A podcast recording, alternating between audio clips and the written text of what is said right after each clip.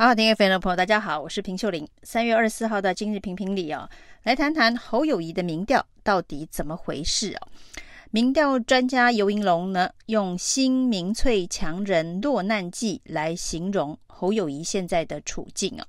事实上呢，从这一个蔡英文总统任内民调不断的往下走的过程当中哦，侯友谊一直是政治人物当中满意度最高、信任度最高。那甚至呢，每次把他放进总统的民调当中呢，他通通都是领先所有人呢，而且都拉出一定的差距哦。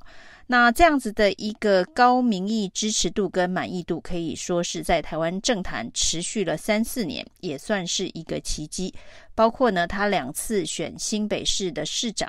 得票数都领先民进党的苏贞昌或是林佳龙三十万票以上啊，甚至还领先了林佳龙将近四十万票。那侯友谊的民调为什么会在这样子的一个高人气的状态之下，连续几次的呃机构所做的民调呢，他居然都输给了赖清德，而且呢，这个差距越输越多。那最早呢，第一份让侯友谊的支持度出现警讯的是震传媒的民调，那当时在柯文哲也参选的这一个。预测之下的模拟之下，三脚督的状态之下，侯友宜就已经输了赖清德八趴了。那后续呢，包括了美丽岛电子报，包括了台湾民意基金会所做的这一个民调结构哦，同样的在三脚督当中哦，这个侯友宜是输赖清德越输越多，已经输到了十二趴的数字，已经进入两位数了。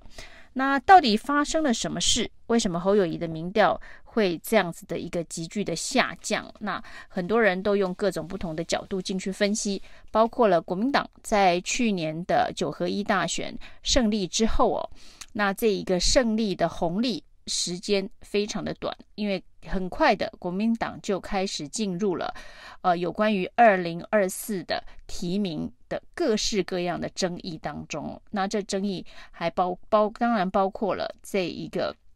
呃，世代交替的争议啊，很多议员啊、提前开打要挑战现任的立委啊。那这个有关于总统候选人郭台铭想要回国民党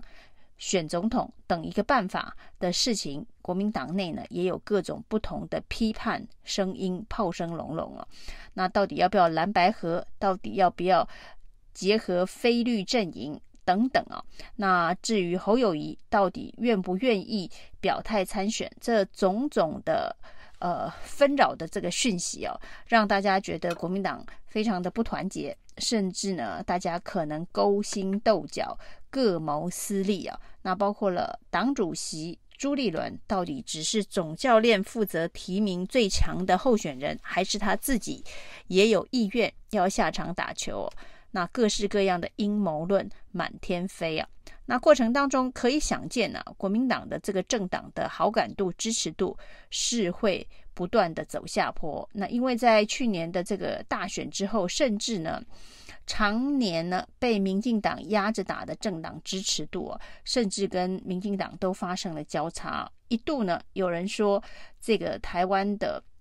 政治氛围、政治版图哦，这个蓝绿之间要翻转了。那也有讨论说，那这是不是一个暂时的避风港效应啊？其实支持民进党的这一个支持者是暂时躲到了不表态、没有意见，那不是直接的转回国民党阵营哦。那到底是哪一个效应的分析啊？都还来不及热啊，还来不及热。就已经现出原形哦，就是立刻民进党呢整军重来，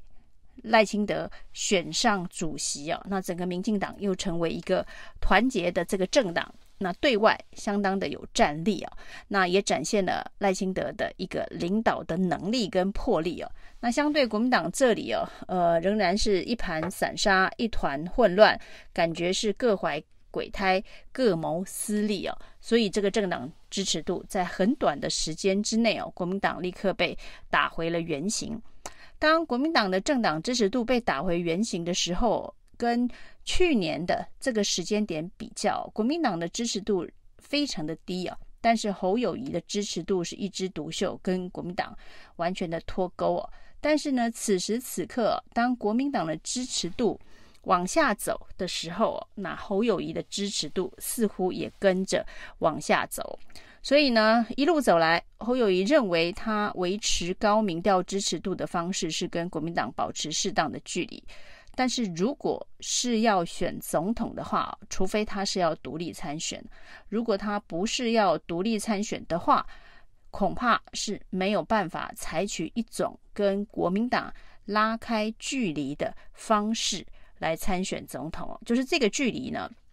的美感，这个距离的区隔，未来不会再是侯友谊的优势哦。那侯友谊呢？这个如果真的要背着扛着国民党这块招牌、这张门票出来选总统的话，他势必要把国民党一起往上拉，才有可能呃成为他的支持的资产，而不是负债。那至少呢，不是呃，如果没有办法当成加分的资产的话，那至少也不能够当成减分的负债啊。那要怎么样子改变国民党啊？这就需要展现他的领导能力了。因为未来呢，即便他选上了总统，二零二四的总统，他的背后如果没有一整个政党的资源的支持的话，单打独斗的侯友宜恐怕也很难让大家觉得，呃，有治理国家、应付这么复杂的国际情势、台湾的处境的相关的能力。那所以呢，可以看得出来，以目前的民调来看，侯友宜呢一路掉，一路输。但是呢，不可讳言的，以国民党来讲，侯友宜现在是唯一的一张牌啊。也找不出其他的牌，所以怎么样子让这一张牌呢重新擦亮，重新回到之前的这个支持的高点呢？现在恐怕是，呃，朱立伦如果能够把它当成是首要的任务，也许呢，二零二四的这一局，国民党还有可能会翻转政党轮替啊。那如果没办法把这个侯友谊这口罩，再继续烧热，把这这块牌，这张牌啊，唯一的王牌继续擦亮的话，二零二四对国民党来讲，恐怕就已经如这一个呃云雾一般了，不复存在啊。所以有人说，现在呢，呃，比较急的这个分析者、评论家说，现在根本已经可以送花祝贺赖清德当选了。但是事实上啊，这个选战呢、还有蛮长一段的时间呢。那再加上国民党才刚刚宣布要征召，那如果照现在的趋势来看呢、啊，侯友谊真的是国民党唯一只剩下的唯一一张王牌了。所以征召显然就是应该要。征召侯友宜，那既然已经决定要征召侯友宜，用什么样子的一个方式啊，啊，继续让他的支持度回到之前的高点，就是现在朱立伦最重要的事情哦。那虽然呢，在最新的这个施政满意度当中哦，有人说侯友宜连新北市的满意度都已经往下降了，那代表呢，其实他的政治影响力、政治魅力是真的。呃，消散了。那事实上，现在即便是在调查侯友宜在新北市的市政满意度，那被调查者新北市民很多人大概都已经在用总统的眼光、总统的角度去回答这个问题了。当你是用总统的角度去看待侯友宜在新北施政上面的满意度，跟之前呢，呃，在没有总统干扰因素状态之下。那其实相当的这个浅绿支持者也是认为侯友谊的这个新北施政是满意的。那此时此刻，当你进入了一个侯友谊看起来虽然是新北市长，但是已经有总统候选人身份的影子在身上的时候，蓝绿归队的现象就会格外的明显了。所以他的满意度会从百分之八十掉到百分之六十一，这当中呢，看起来是有蛮多的这个政治因素、意识形态的因素的影响，而不只不仅是单纯的市政满意度的想法而已。不过值得注意的是哦，到目前为止呢，TBS 调查了，就是支持侯友谊去选总统的比例啊，在新北市民当中有百分之四十四支持他去啊，那不支持的百分之二十八，所以呢，支持他选总统，呃，还是远大于不支持他选总统的这个呃数字哦。那其实这个数字呃也算是。侯友宜可以宣布参选总统，不会被质疑，呃，不会有太大被质疑落跑后坐力的一个参考的数据啊。那在他第参选第二次新北市长的时候，其实呃，选民心中大概也有个底。知道他有可能会去参选总统，那现在的数字显现出来就是这样子的一个趋势哦。那这一个数字啊，支持他去选总统的这一个民调数字，就是当年韩国瑜落跑的时候最缺的一个支持数据的呈现呢。那当时呢，不支持韩国瑜去选总统的呃数字啊，显然比支持他去选。的高的相当多，那韩国瑜没有参考这样子的一个民调数字，而坚持参选的总统，也造成了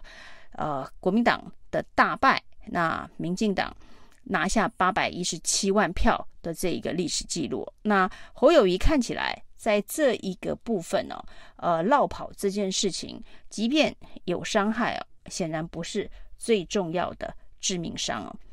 以上今天评评理，谢谢收听。